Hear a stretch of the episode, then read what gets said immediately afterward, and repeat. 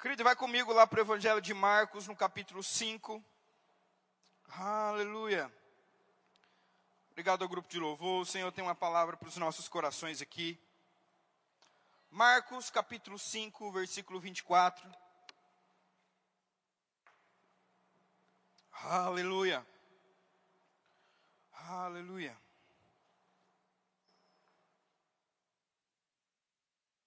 Marcos 5, 24, a Bíblia diz assim: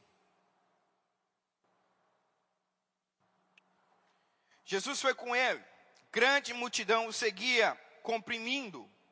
E no verso 25 a Bíblia diz assim: Aconteceu que certa mulher, que havia 12 anos, repita assim comigo: 12 anos, vinha sofrendo de uma hemorragia há muito tempo padecera a mão de vários médicos, tendo despedido tudo quanto possuía, sem, contudo, nada aproveitar, antes, pelo contrário, indo a pior.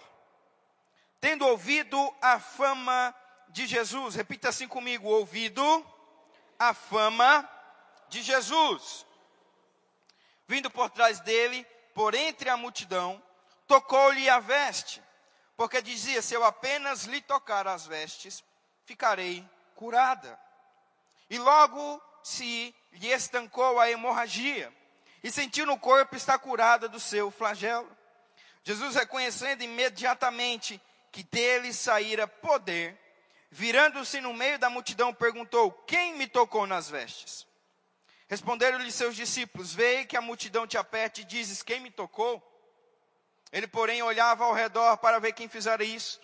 Então a mulher, atemorizada e tremendo côncia do que nela se operara, veio, prostrou-se diante dele e declarou-lhe toda a verdade. E lhe disse: Filha, a tua fé te salvou. Repita assim comigo: A tua fé te salvou. Vai-te em paz e fica livre do teu mal. Querido, hoje é o último culto do mês de outubro. E nós estamos falando sobre ambientes corretos que geram milagres divinos. Eu comecei falando a respeito desse texto. Na verdade, eu dei mais ênfase no primeiro domingo desse mês sobre a história de Jairo. Essa mulher, ela aqui literalmente ela rouba a cena, porque o enfoque geral aqui é a vida de Jairo para com a filha dele que estava falecendo. E no meio do caminho, aquela mulher escuta a fama, já sabia da fama de Jesus, e sabia que ele estava por ali em Cafarnaum. E ela fala, e ela começa a gerar dentro dela. Olha só, se eu somente tocar em suas vestes, eu serei curada. E sabe, querido, por que, que esse tema ele é tão importante para que você possa começar a entender e a viver milagres divinos do Senhor? Porque eu não sei quanto a você, mas querido, onde você vai existe um ambiente incrédulo. No teu trabalho, às vezes até na tua casa, com parentes, no mercado, na farmácia, em uma viagem, pegando Uber, andando de avião, seja lá o que você está fazendo, sempre existirá um ambiente incrédulo. Às vezes você está conversando com uma pessoa e ela começa a murmurar e reclamar da economia, começa a reclamar do governo, começa a reclamar disso, começa a reclamar daquilo, e aí onde você vai, querido, você está inserido em um ambiente de incredulidade. E a Bíblia ela tem um texto e esse texto é muito precioso porque a Bíblia diz assim: a fé ela vem pelo ouvir e ouvir a palavra de Deus. Ou seja, quanto mais você escuta a palavra do Senhor, mais fé é gerada no seu coração. E quando fé é gerada no seu coração, você começa a criar um ambiente propício para receber o milagre do Senhor. Mas ao mesmo tempo, meu irmão, que a fé ela vem pelo ouvir, e automaticamente a fé gerada no teu coração, ela vai fazer com que você crie um ambiente correto para receber milagres do Senhor. Porque ambientes corretos, queridos, são muito importantes para você receber milagres divinos.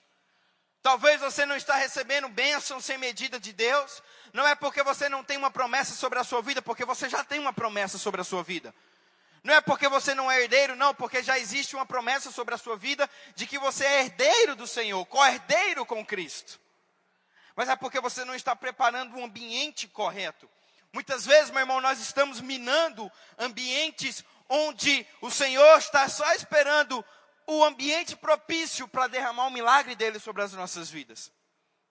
Sabe que nós estamos numa região produtora de grãos, de, de, de milhos e, e região de lavoura, de produção mesmo. E sabe que não é só simplesmente jogar a semente lá que vai nascer? Tem toda uma preparação, tem toda uma adubação, tem toda uma uma pré-preparação para que você possa colocar uma semente. E durante aquele processo também tem uma pós-produção, para que aquela semente ela possa crescer e dar muitos frutos. O fazendeiro, o lavoureiro, seja lá o que for, ele não pode simplesmente jogar a semente lá se ele quiser ter um bom resultado.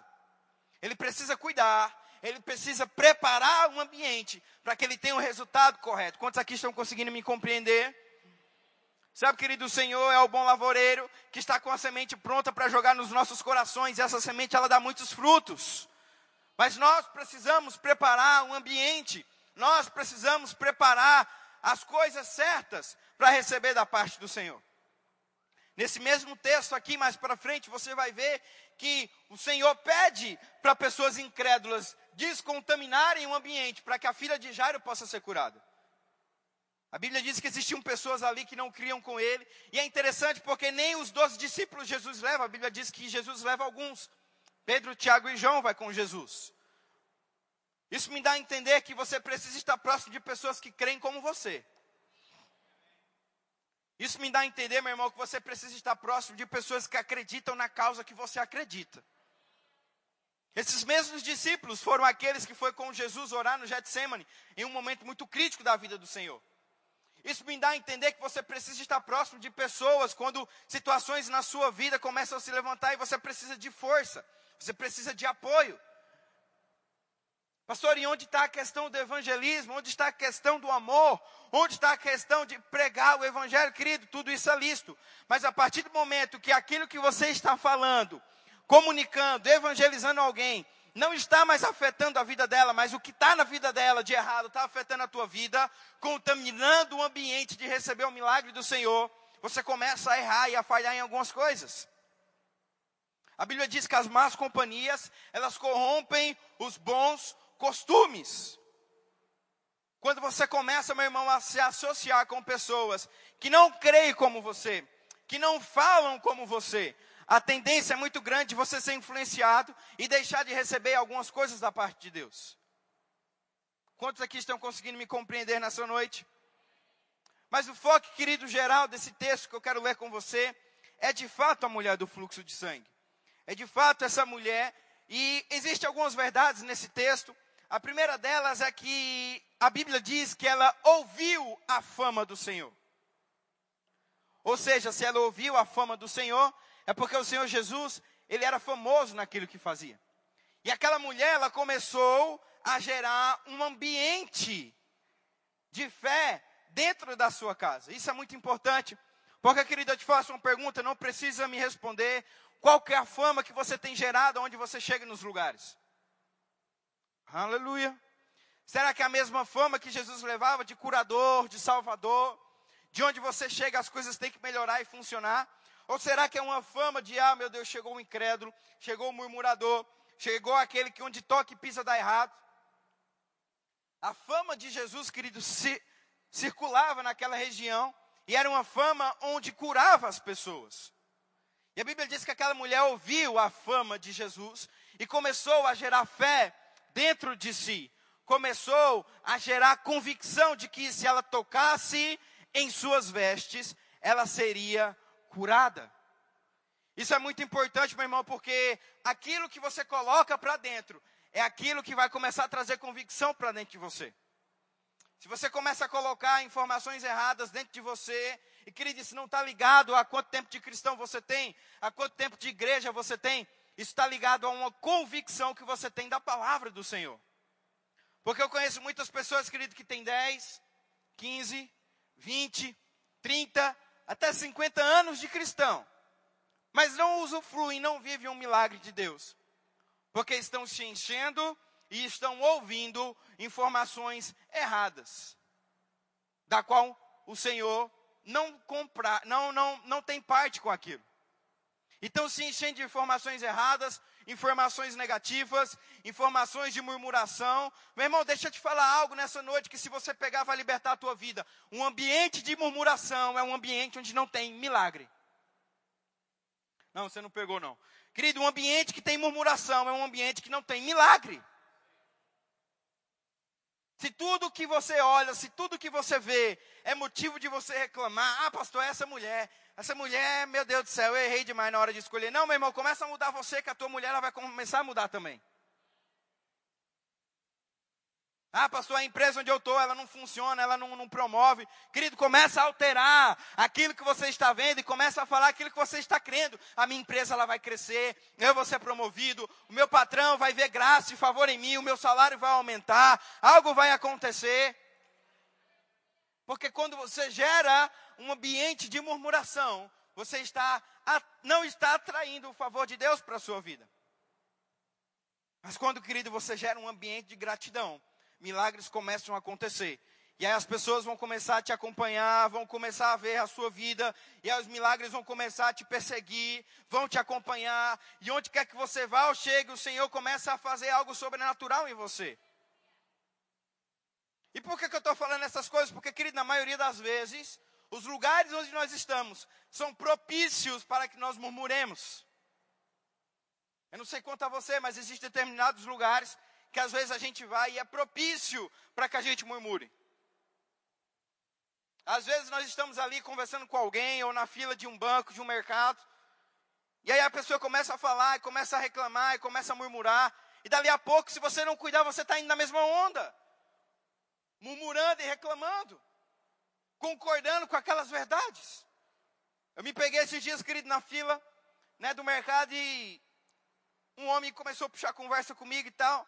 E ele começou a reclamar e murmurar e dizer que as coisas não estavam boas, que não iam funcionar, que tudo estava dando errado para ele. E sabe, querido, eu, naquela inocência, comecei a entrar naquele mesmo caminho. Eu falei, cara, é verdade, né? Que coisa. O que está acontecendo? Dali a pouco o Espírito Santo me alertou: Ei, o que, que você está fazendo? Você está concordando com essa murmuração? E querido, automaticamente eu me corrigi. Eu falei, cara, não, para com isso, muda a tua confusão, vai dar certo, vai funcionar. Onde as plantas dos seus pés pisarem, ali vai haver a graça. Deus te fez para ser cabeça e não cauda, está acima e não abaixo, vai funcionar. Ele olhou para mim e falou, é verdade. Eu falei, é, é verdade, cara, vai continuar, vai avançar. Porque às vezes, querido, o ambiente onde nós estamos inseridos é um ambiente onde vai nos ser, onde vai nos trazer uma tendência de murmurar, de reclamar. E o que que isso faz? Não libera o milagre de Deus nas nossas vidas. Não libera o favor de Deus nas nossas vidas. Ah, pastor, não está funcionando. Ah, pastor, não está acontecendo. Meu irmão, você já reveu, já reviu de fato o que você está fazendo? O que você está falando? Porque, meu irmão, é certo, onde tem um ambiente de gratidão, tem ambiente de milagre. Pastor, mas eu vou ser grato ao quê? Eu não tenho nada, está tudo faltando lá em casa, as contas estão atrasando, meus filhos estão desviados, meu casamento está acabando, eu estou prestes a ser mandado embora, pastor está tudo dando errado. Meu irmão, procura mais fundo, vai ter algo para você agradecer ao Senhor. Procura com cuidado, vai ter algo para você agradecer. Agradece porque você se levantou. Tem pessoas que nem se levantam. Agradece porque você tem um oxigênio que Deus te deu de graça para você respirar. Agradece porque você tem duas pernas, tem dois braços, sei lá, meu irmão. Procura algo para ser grato. Procura algo para agradecer. Certa vez fizeram uma reunião para demitir um funcionário. E aquele grupo juntou, né, os líderes, a diretoria daquela empresa e começaram a falar vários defeitos daquele homem. Olha, ele chega atrasado, ele é mal arrumado, ele é negligente, ele é ignorante com os clientes, ele não cumpre as metas de forma correta. E começaram a dar uma série de adjetivos negativos pelo qual iriam mandar aquele homem embora. E um dos líderes daquela mesa estava quieto.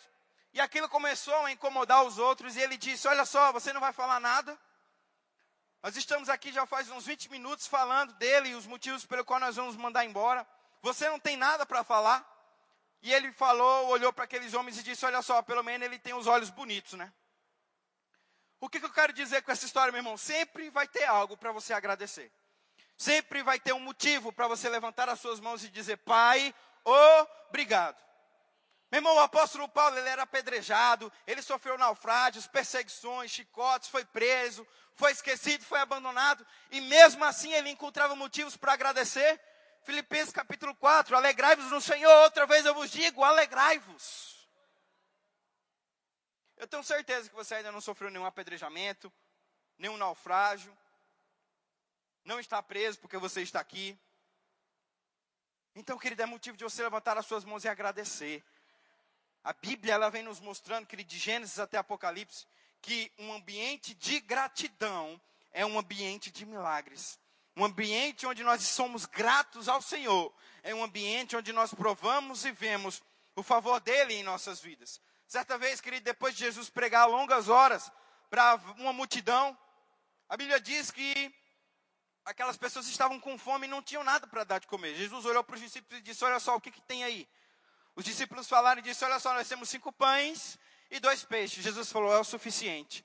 Sabe, querido, eu me pego me imaginando naquele momento, provavelmente eu iria murmurar.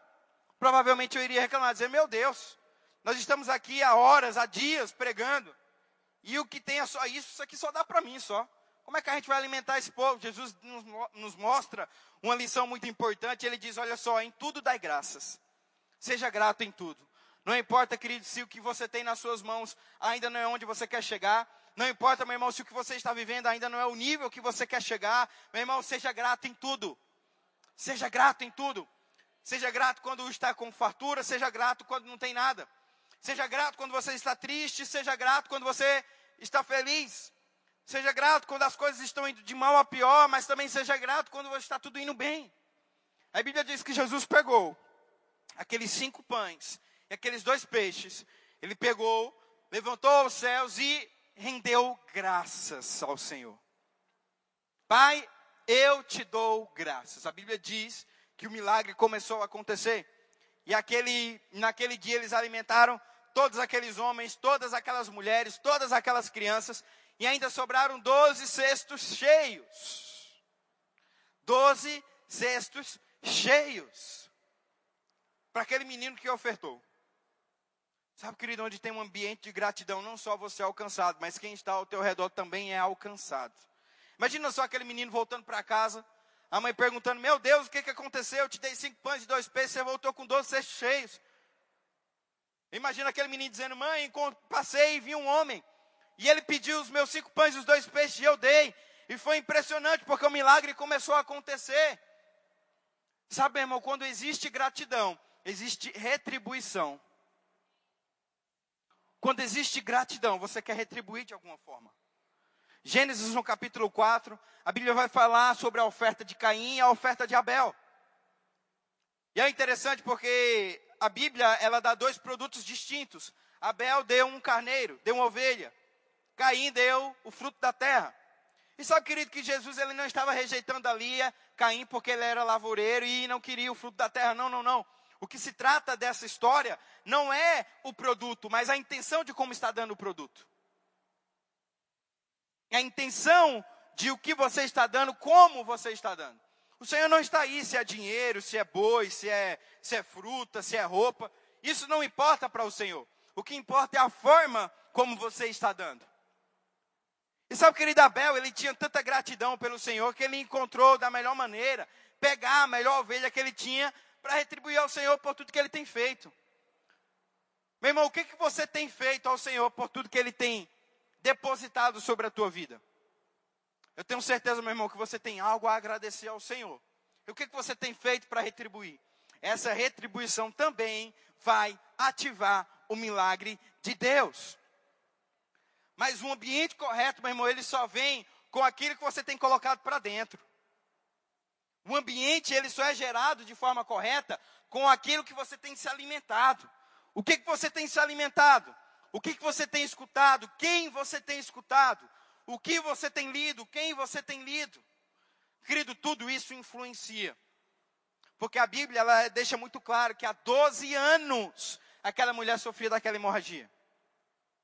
12 anos. Sei lá, eu vou chutar um prazo muito longo aqui. Um ano, dois anos no máximo, que aquela mulher tinha escutado sobre a fama de Jesus. Há 12 anos, aquela mulher estava se enchendo de informações erradas, buscando pessoas erradas, fazendo das coisas erradas. Deixa eu te contar um segredo aqui: Deus, ele não se move por pressão, Deus, ele se move por fé. Deus, ele não vai se mover porque ele está sendo pressionado, ou porque ele está vendo teu sofrimento, ele vai ficar, coitado, o que, que eu vou fazer? Não, querido, se você não tiver fé envolvido, o Senhor não tem como operar algo na sua vida. Se você não muda o teu ambiente por meio da palavra, dificilmente você vai viver o milagre dele. E durante 12 anos, aquela mulher se encheu de informações erradas. Mas chegou um dia que ela escutou a fama da pessoa correta. E ela começou a gerar fé dentro dela. E olha só que coisa interessante. Ela não pediu para o Senhor olhar para ela, ela não pediu para o Senhor tocar nela, porque, segundo a história, aquela mulher não poderia ter contato com as pessoas.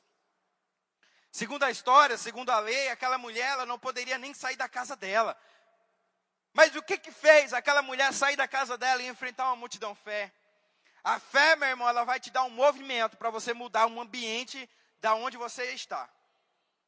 Eu não sei se você está conseguindo entender algo nessa noite, mas o Senhor quer mudar a tua realidade.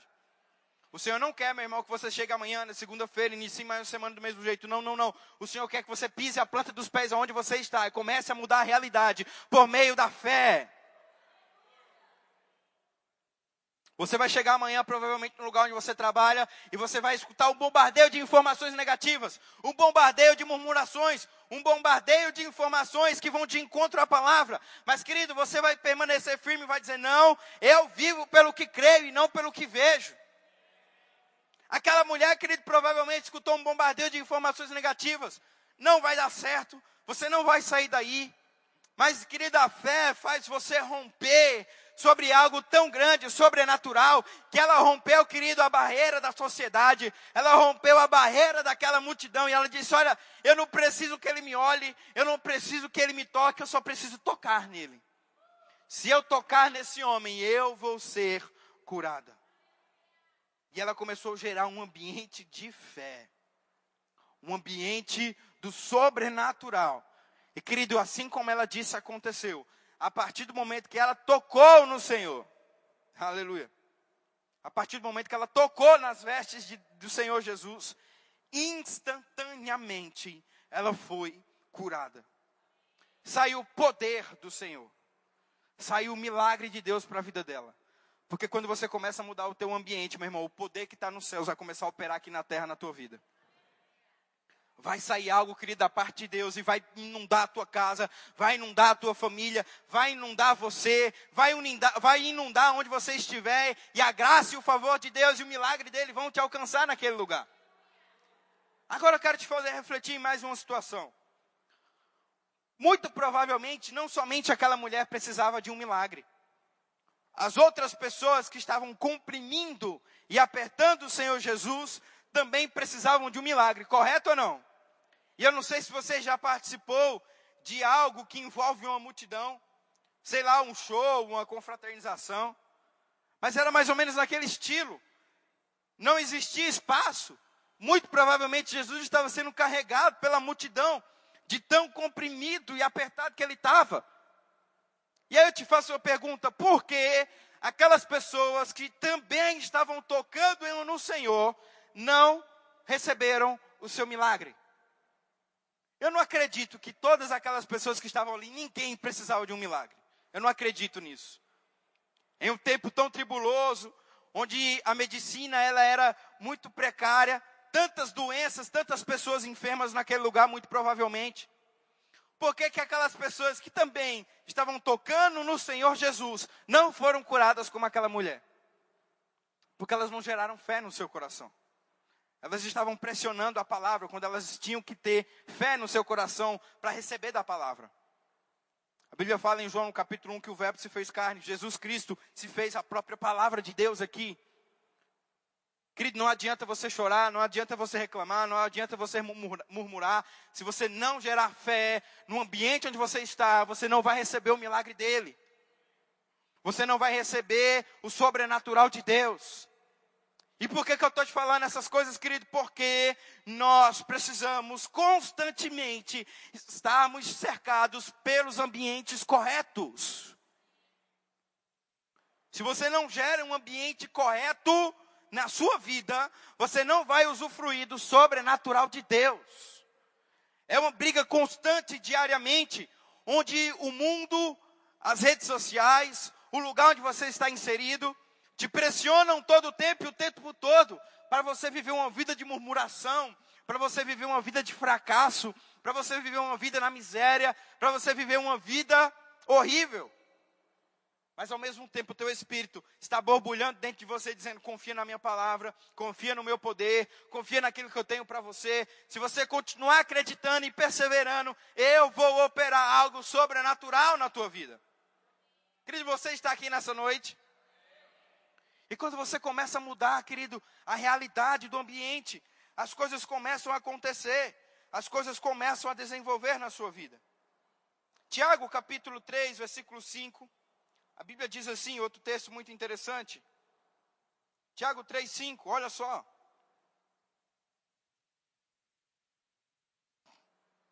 Esse texto é poderoso, meu irmão. Se você fizer com que ele se torne revelação na sua vida, as coisas vão melhorar.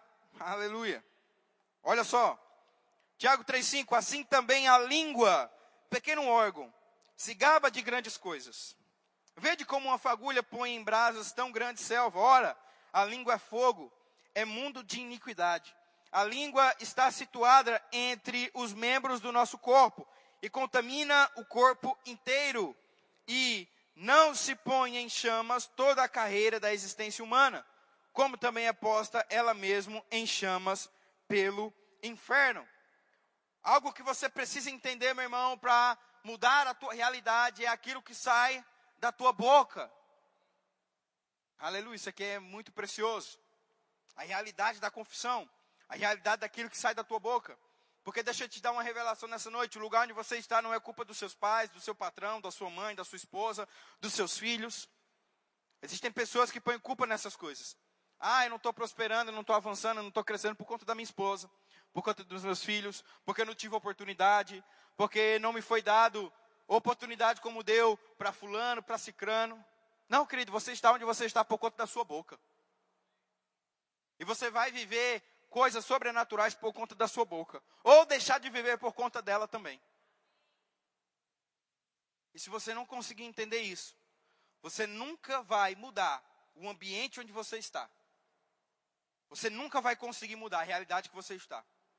Se você não corrigir o que sai da tua língua, você não corrigir o que sai da tua boca, dificilmente você vai viver o sobrenatural de Deus. Eu me lembro que certa vez eu tive uma experiência, era uma sexta-feira à noite, alguns anos atrás, e foi marcada uma vigília na igreja, e o meu pai e a minha mãe me levou. A gente chegou naquele ambiente, era um monte, e era 10 horas da noite, querido, pensa numa raiva que eu fiquei. Eu não queria estar naquele lugar, eu queria estar em casa, descansando, relaxando. E aí eu fui para lá, cara, e pensa na raiva que eu estava, querendo murmurar, reclamar, querendo não, eu estava murmurando, reclamando, por que, que eu estou aqui, por que, que eu estou fazendo isso. Queria estar em casa descansando, relaxando. Estou aqui nesse monte, cheio de mosquito, pernilongo. Meu Deus do céu, que porcaria de vida. E comecei a reclamar e murmurar. O Espírito Santo me alertou e disse: Por que você está reclamando? Pare. Pare de reclamar.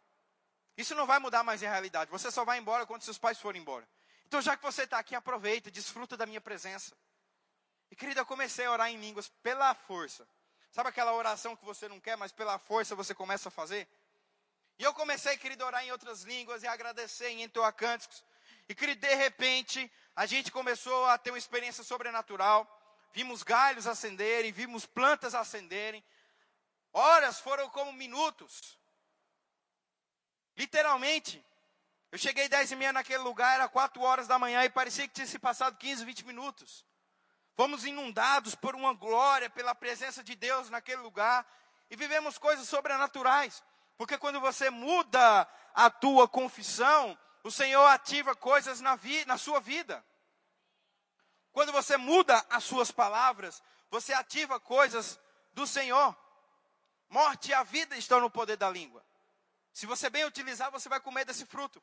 Eu me lembro que quando eu casei, eu falei duas coisas para Dalila. Eu falei, ó oh, Dalila, eu só quero duas coisas de você quando eu chegar em casa até almoço e que a gente não murmure.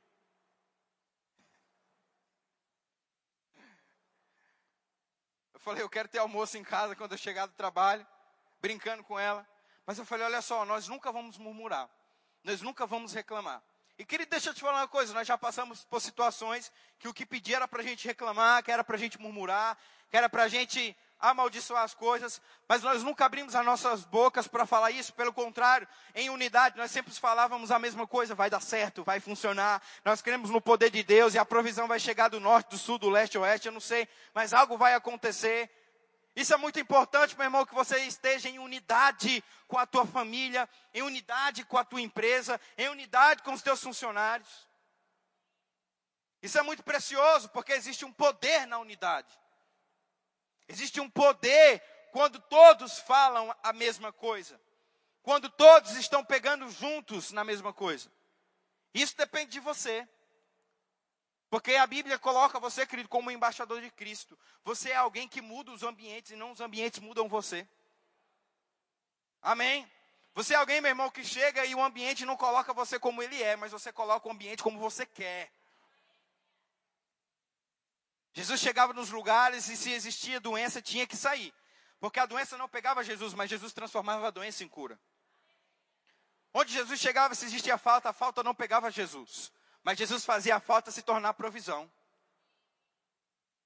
Onde Jesus chegava, os, os, os, endemoniados não entravam em Jesus, mas Jesus expulsava cada um da vida das pessoas que estavam sendo oprimidas por aqueles demônios. Porque onde você chega, o ambiente não te muda, mas você muda o ambiente.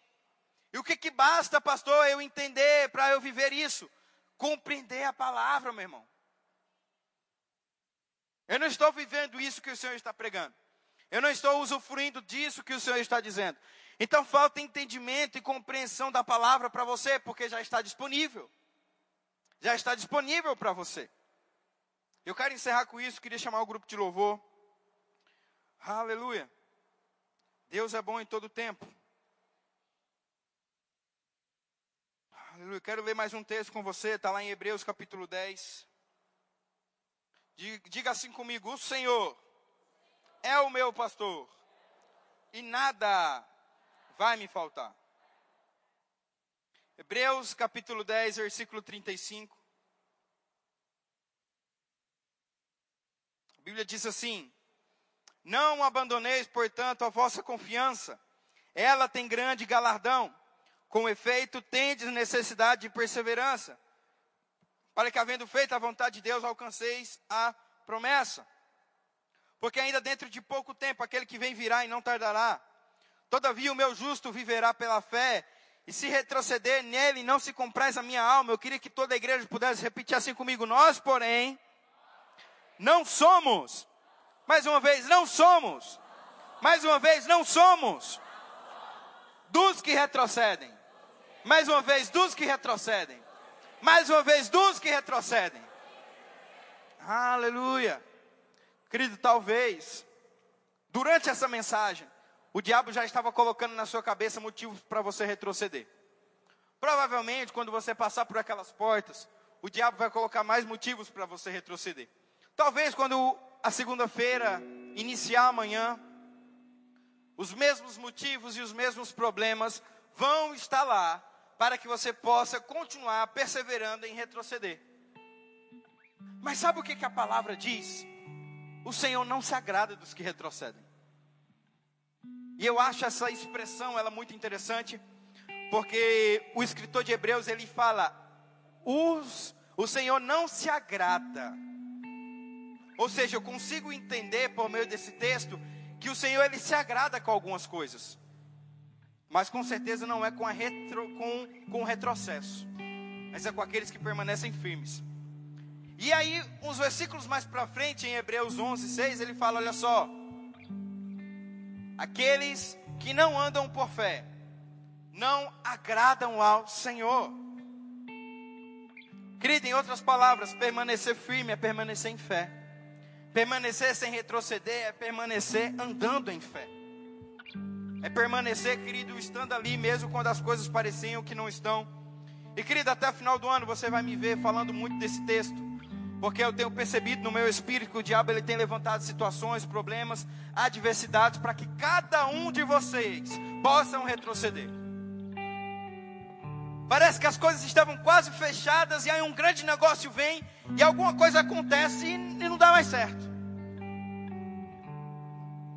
Parece que está preparado para uma grande venda acontecer, um grande negócio a se cumprir e algo que parece impossível acontece se você não faz isso. Uma grande comissão está para entrar e aí está tudo certo, meu irmão, tudo aprovado. Algo dá errado e não acontece. Eu estou sendo boca de Deus aqui para você dizer: não retroceda, continua avançando, que vai dar certo. O Senhor tem grandes coisas para cada uma dessas pessoas que estão aqui nessa noite. O Senhor tem algo grande, tem uma palavra, tem uma promessa para cada membro dessa igreja e ela vai se cumprir, meu irmão. Ela vai se cumprir. As palavras de Deus, elas não dependem de ambientes, de situações, elas não dependem do externo, elas dependem simplesmente de alguém que crê de alguém que se apega com a palavra e diz: Eu creio.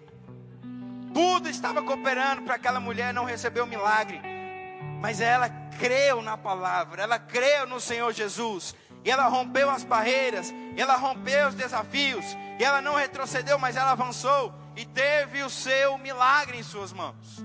Eu queria que você pudesse ficar de pé nesse momento.